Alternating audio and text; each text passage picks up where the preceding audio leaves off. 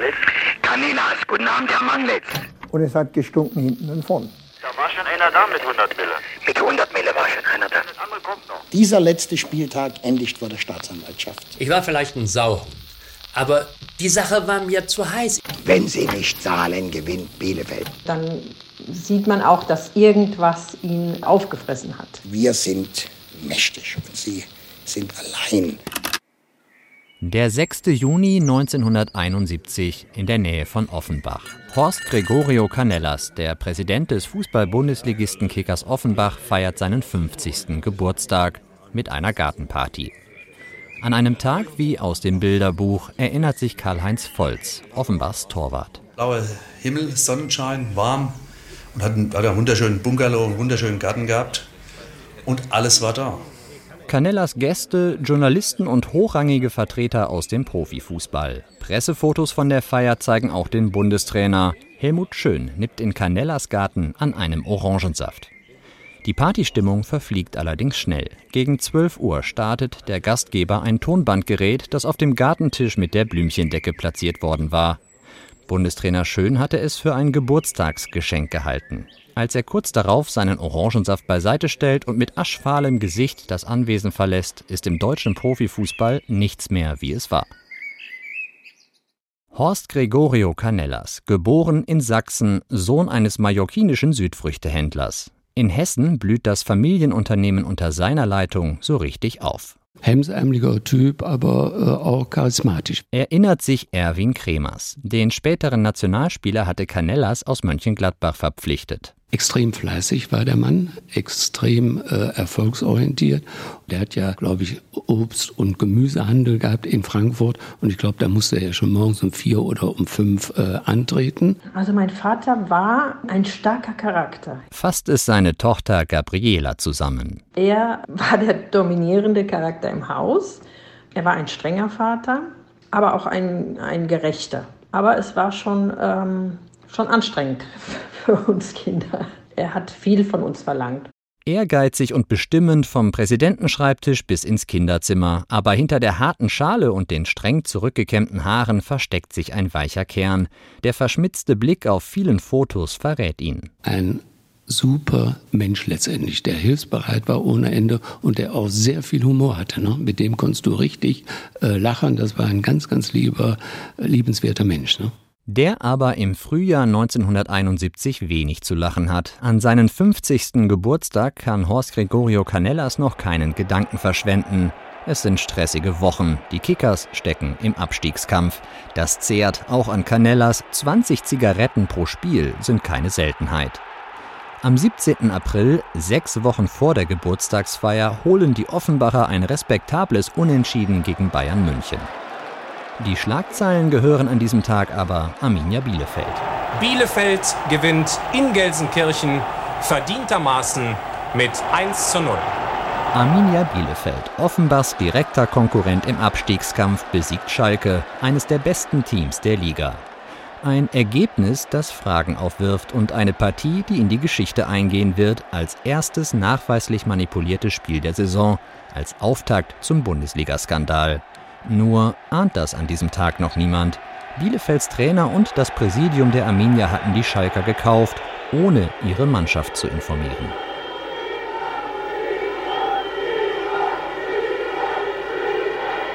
Die Fans auf den Rängen mit ihren Schieberrufen haben ein gutes Gespür und spätestens ab dem Bielefelder Sieg auf Schalke häufen sich die Gerüchte über Manipulationen, weil sich die kuriosen Ergebnisse häufen. In Offenbach macht sich Horst Gregorio Canellas so seine Gedanken. Also das wurde immer so dargestellt, als ob nichts wäre, nichts war. Es durfte nicht sein und es hat gestunken hinten und vorn. Acht Spieljahre alt ist die Bundesliga zu diesem Zeitpunkt. Durch ihre Einführung 1963 sollte der deutsche Clubfußball den Sprung ins Profizeitalter schaffen. Weg von regionalen Ligen hin zu einer bundesweiten Elitespielklasse mit Zukunftsperspektive. Sie versprach reizvollere Duelle, mehr Zuschauer und mehr Einnahmen. Die Rahmenbedingungen legte der DFB im Bundesliga-Statut fest. Und das sollte sich schon bald als Fußfessel entpuppen. Durch das Bundesliga-Statut wurden die Gehälter der Fußballer in der Bundesliga äh, in der Regel auf 1200 Mark gedeckelt. Das entsprach so ungefähr dem Durchschnittsverdienst eines westdeutschen Arbeitnehmers damals. Bernd M. Bayer, Fußballhistoriker. Für sein Buch Die Saison der Träumer hat er sich intensiv mit dem Bundesliga-Skandal beschäftigt. Wenn man hier sich überlegt, dass es um Spieler geht und ging wie Beckenbauer, Müller oder Netzer, die damals absolute Weltstars waren und die natürlich von ausländischen Vereinen Angebote hatten, die in Millionenhöhe waren, dann kann man sich vorstellen, dass diese Zahlen einfach aus der Zeit gefallen waren und dass es sozusagen eine Praxis illegaler Zahlungen innerhalb der Bundesliga gab. Also es war eigentlich ein offenes Geheimnis, dass äh, in fast allen Vereinen neben den offiziellen Geldern noch Schwarzgelder gezahlt wurden. Ein weiterer Geburtsfehler, anders als heute existierte damals keine zweite Bundesliga als Unterbau. Wer aus der Bundesliga abstieg, landete in einer von fünf Regionalligen, in denen man gerade mal mit einem Zehntel der Einnahmen rechnen konnte, die es in der Bundesliga zu verdienen gab. Die Vereinsbosse versuchten deshalb mit allen Mitteln erstklassig zu bleiben, und das offenbar um jeden Preis. Im April 1971 jedenfalls werden die Diskussionen um verschobene Spiele immer heißer. Offenbachs Torwart Karl-Heinz Volz. Ende April gingen die Gerüchte rum, dass mein Torwartkollege vom 1. FC Köln in Offenbach angerufen hat und damit er normal hält, Geld gefordert hat. Und er hat auch gleichzeitig gesagt, äh, wenn sie nicht zahlen, geht das Spiel andersrum aus. Der Torwartkollege beim ersten FC Köln heißt Manfred Manglitz, ist Nationalspieler und geschäftstüchtig. Das wird später in den Verhandlungen vor dem DFB Sportgericht aktenkundig. 25.000 D-Mark will er haben, damit er gegen Offenbachs Konkurrenten Rot-Weiß Essen nicht daneben greift. Manglitz kontaktiert Canellas. Die zahlen da so und so viel für den Niederlage. Was ist doch statt wert, wenn, wenn wir gewinnen? Canellas ist misstrauisch, muss aber handeln. Er fragt beim DFB um Rat wenn wir auf Siegprämie etwas bezahlen, also dass so Fußball gespielt wird, wie gespielt werden müsste oder sollte, ob uns da was passieren könnte. Nein, das nicht. Sie kaufen hier kein Spiel. Damit war ich abgesichert. Mit dieser eher informellen Auskunft gibt sich Canellas zufrieden. Er zahlt, Manglitz hält, Köln gewinnt. Wichtiger aber, Horst Gregorio Canellas ist jetzt mittendrin. Und war eigentlich überrascht, wie schnell man in diesen Schummelkreis hereingekommen ist. Canellas wähnt sich im Recht, als Aufrechter unter den Schummlern.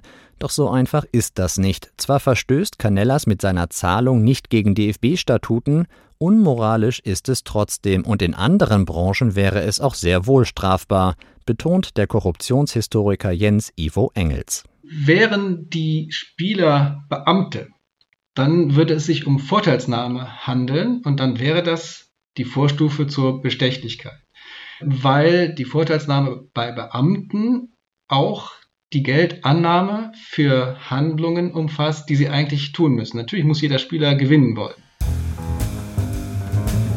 Ende Mai und zwei Wochen vor Canellas großer Party ist genau das das Problem. Zu diesem Zeitpunkt der Saison finden sich gleich mehrere Vereine, für die es sportlich nichts mehr zu holen gibt. Der Klassenerhalt sicher, die Spitzenplätze außer Reichweite. Gewinnen lohnt sich nicht mehr, auch nicht für Schalke 04. Nach ihrer Schummelpremiere gegen Bielefeld wenden sich die Schalker vor dem drittletzten Spieltag an ihren nächsten Gegner, Kickers Offenbach. Beim abstiegsbedrohten Club von Horst Gregorio Canellas wittern sie ein Geschäft. Es ist schon spät an diesem lauen Maiabend. Im gediegenen Bungalow der Familie Canellas ist Ruhe eingekehrt. Die Kinder schlafen. Und dann steht die Versuchung vor der Tür. Schalkes Schatzmeister Heinz Aldenhoven hat Gladiolen dabei für die Dame des Hauses und ein unmoralisches Angebot für ihren Ehemann. Für einen Offenbacher Sieg fordert Aldenhoven 100.000 D-Mark sowie ein Vorkaufrecht auf die begehrten Offenbacher Spieler Erwin und Helmut Kremers. Canellas lehnt ab. Stattdessen informiert er den Deutschen Fußballbund. All das gibt er später vor dem DFB-Kontrollausschuss zu Protokoll. Ich hatte Gespräche bereits vor unserem Spiel in Schalke, als ich mitteilte, und das wird mir auch bestätigt heute aus dem DFB-Haus, dass mir von Schalke die Punkte angeboten wurden durch Herrn Altenhof. Der DFB reagiert nicht, nimmt Canellas nicht ernst. Das Spiel gegen Schalke gewinnt Offenbach ziemlich überraschend. Da waren wir klar besser. Da kann ich mich wie heute noch dran erinnern. Ganz klar besser. Und der Sieg war zu 100 Prozent äh, verdient. Ja? Sagt Erwin Kremers, der in diesem Spiel ein Tor für Offenbach erzielt und zum Saisonende mit seinem Bruder wechselt. Nach Schalke. Es ist Anfang Mai und Horst Gregorio Canellas steckt mittendrin im Schummelkreis. Er weiß, was läuft und wendet sich erneut an den DFB. Ich habe laufend in den letzten Wochen über dieses Problem mit dem DFB gesprochen. Ich habe auch einen Weg gesucht beim DFB, wie man das aufdecken könnte. Und der Deutsche Fußballbund tut nichts, fordert stattdessen Canellas auf, Handfestes zu liefern, will Beweise sehen. Die deutlichen Hinweise auf manipulierte Spiele reichen den Verbandsoberen nicht. Buchautor Bernd M. Bayer. Man verschloss die Augen vor der Wirklichkeit weil man die Konsequenzen fürchtete. Weil es völlig klar war, wenn das an die Öffentlichkeit kommt, ist das eine fürchterliche Blamage für den DFB. Eben weil er es eigentlich hätte wissen müssen. Irgendeine Zeitung hat damals die Haltung des DFB ungefähr so beschrieben, man muss wohl erst eine Leiche zur Polizei bringen, um Mord melden zu können. Und so steuert die Bundesliga auf einen dramatischen letzten Spieltag zu. Rot-Weiß Essen ist schon abgestiegen, einen zweiten Klub wird es noch erwischen. Frankfurt, Offenbach, Oberhausen und Bielefeld sind gefährdet.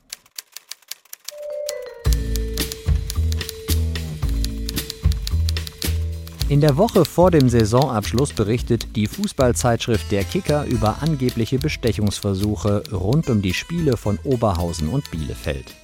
Verdächtig erscheint auch Köln gegen Offenbach. Nicht ohne Grund. Denn beim ersten FC Köln steht ja Manfred Manglitz im Tor und der will erneut Kasse machen, als sich Offenbachs Präsident Horst Gregorio Canellas bei ihm meldet. Man hat mich angerufen und hat gesagt, wie sieht das aus und so, können wir da was machen? Da habe ich gesagt, ja, zu machen ist alles, aber das ist alles ja gar nicht so einfach. Und ich muss ganz ehrlich sagen, ich wollte auch mal ausloten, wie weit denn so etwas ging. Und dann habe ich Canellas gefragt, ich sage, was ist euch das denn wert? Manglitz weiß, dass Offenbach unbedingt gewinnen muss, um den Abstieg sicher zu verhindern. Er einigt sich mit Canellas auf 100.000 D-Mark Bestechungsgeld. Aber Canellas spielt ein doppeltes Spiel. Er will dem DFB endlich beweisen, dass in der Bundesliga gemauschelt wird und zeichnet sein Telefonat mit Manglitz auf. Kaninas, guten Abend, Herr Manglitz. Wie geht's Ihnen? Herr Manglitz, danke, gesundheitlich übers Besser. Ja, was besser. Sonst ist soweit schon fast alles geregelt. Mhm. Aber mit dem Jupp Kapellmann da, der ist mir was zu grün für die Sache. Zu grün, ja. Der ist 20 Jahre. Ja. Und ich hab nicht gern so, ähm, so eine Sache, äh, so grüne Jungs. Jawohl. Die quatschen mir zu viel. Jawohl. Verstehen Sie das? Jawohl. Das ist doch Ihre Meinung, oder? Jawohl, richtig, ja. Canellas hat jetzt, was er will. Abermals versucht er es beim DFB, drängt noch am Vorabend der Partie auf eine Absetzung des letzten Spieltags. Erfolglos.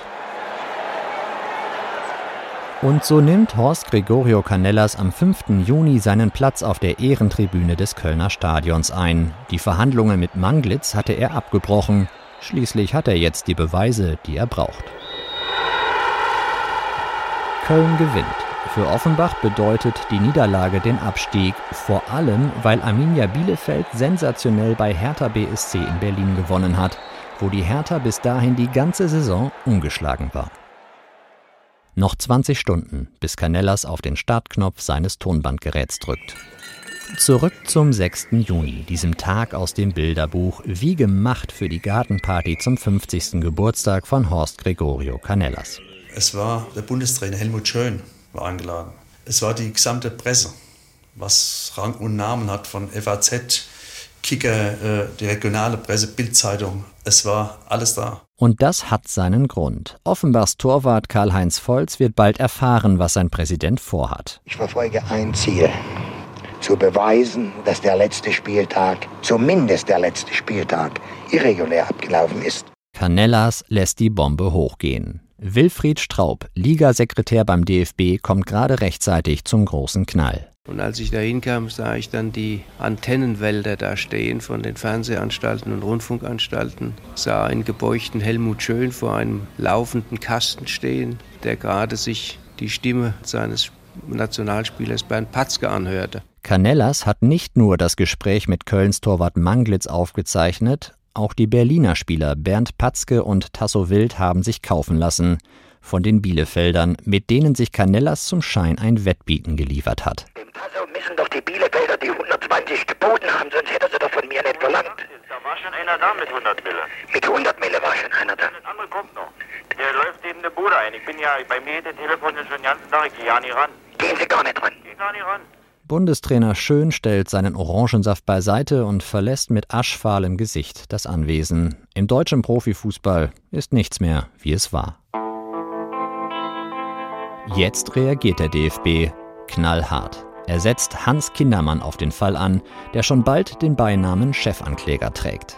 Wenn wir das nicht beseitigen, ist der deutsche Berufsfußball kaputt und der gesamte deutsche Fußball wird immer mit dem Makel herumlaufen, ihr seid ja Manipulanten, ihr seid ja äh, bestechlich, euren Spielausgängen kann ja kein Mensch mehr trauen. Ziemlich genau drei Monate nach Canellas Enthüllungen fällt das DFB-Sportgericht bereits die Urteile gegen eine Handvoll Spieler um Manglitz und Patzke und gegen Horst Gregorio Canellas. Das Sportgericht verkündet folgendes Urteil.